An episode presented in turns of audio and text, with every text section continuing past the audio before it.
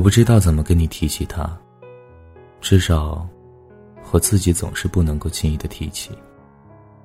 就像是梦醒之后的天明，心里空落落的，恍如隔世的失落。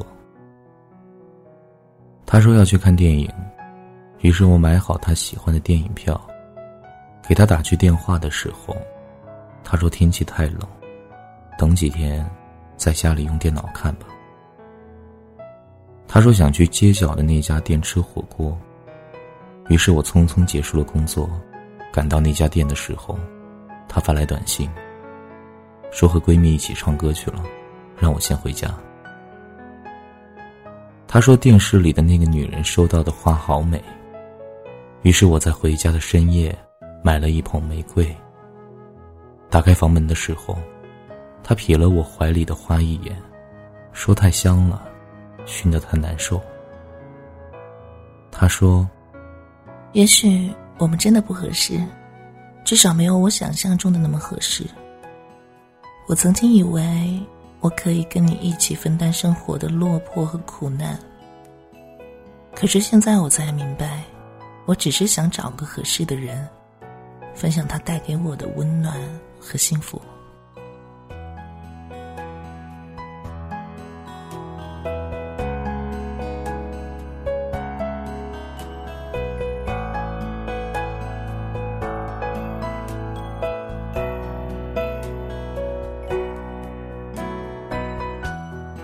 他离开的那个冬天，雪下的特别大，就像是天空漏了一个窟窿一样，不停的有雪花从里面露出来，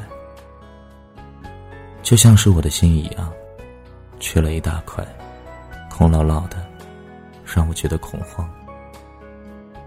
那是我们在一起的第三年，我没有按照当初的计划那般拥有房子和车子。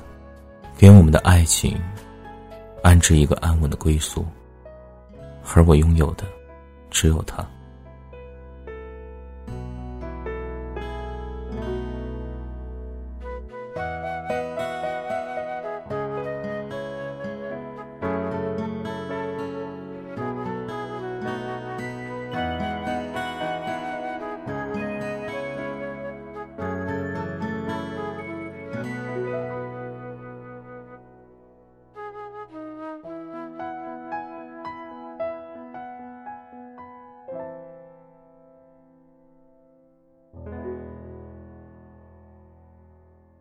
曾经以为最好的爱情，就是找一个自己喜欢的女人，她负责貌美如花，而我负责挣钱养家。可是慢慢的，在那些他反复说我做不到的日子里，我才明白，原来是我想的太简单，而生活给予的，总是贫瘠。我不是他。而感情，也不是一个人的事儿。他离开之后的那个夜里，我坐在房间里面抽了很久的烟，然后给朋友打电话，一起去楼下的餐馆吃菜喝酒。朋友在给我倒酒的时候，跟我说：“哼，你当初不顾一切追她的时候，我就告诉过你，这种姑娘撑死了陪你两年。”陪不了你想要的一辈子，当初我就告诉过你，答应林百威多好，现在你也不至于一副要死的样子跟我在这灌酒。于是我开始回忆，林百威，哦，那个高中时候坐我同桌的女生，总是喜欢将座位整理的干干净净的，顺带我的座位也一直整洁。上课睡觉的时候，他总是会在老师快走到身边的时候，拿胳膊碰碰我；会在老师提问题的时候，将答案偷偷的告诉我。他的笔记做的很清晰，英语特别好。高考冲刺的时候，他比我还担心我的成绩。哦，还有，他跟我考进了同一所大学。我记得他说过喜欢江南的小桥流水来着。可是怎么就跟我一块儿进了北方的那所校园呢？我感觉脑袋混沌，突然觉得记忆变得特别的凌乱不堪，好像丢失了什么一样。年轻的时候总是有一些挚友，之所以成为挚友，是因为一个人打死都不说，而另一个人到死都不承认。没有任何暗恋是不露声色并且隐秘，尽管他总是以为自己隐藏的很好。可是你要知道，那么浓烈的喜欢，都被你如此珍藏了，他怎么能够做到像是没有一般呢？他慢慢续长的黑发，看到我新交的女友，低下了眼眸。一起坐车回家的时候，故作平淡的一直说着话。透过车窗，反射出他深灵的目光。脑海里关于他的点滴汇聚成海，是一片汪洋的存在。可是曾经我，居然试图对他视而不见。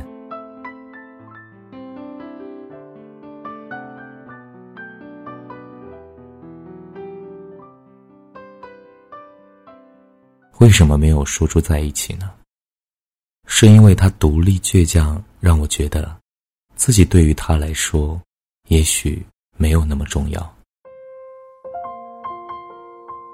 是因为我的自私怯懦，希望那样优秀的他，一直陪在我的身边。哪怕作为朋友，也不要恋爱之后彼此伤害，从此陌路。是因为总以为他会在。无论我去向哪里，我经历过了几段爱情，他都会在那里，等着我转身。他冲着我微笑，就像曾经的每一次那样。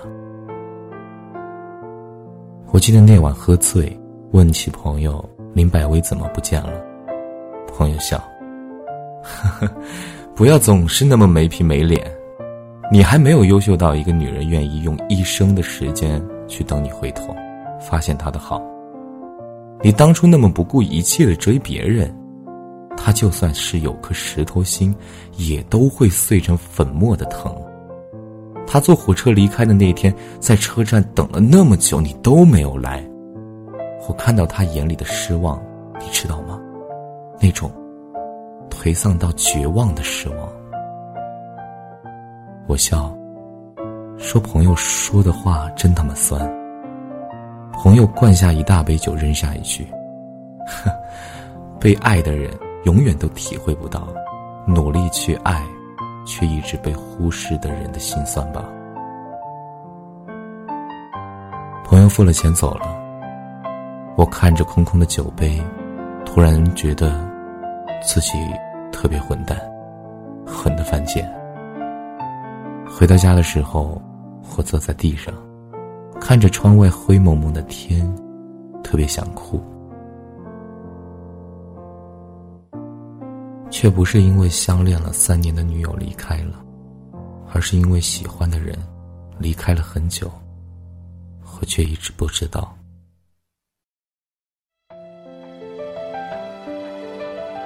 拨通手机里那串住着林百威的号码时，听着三年不变的冰冷女声说。您拨打的号码是空号后，我终于痛苦出声。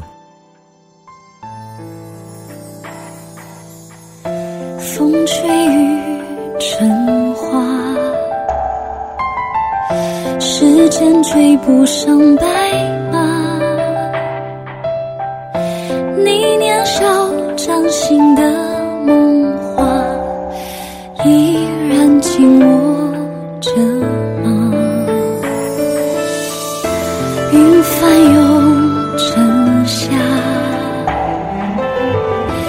眼泪被岁月蒸发，这条路上的你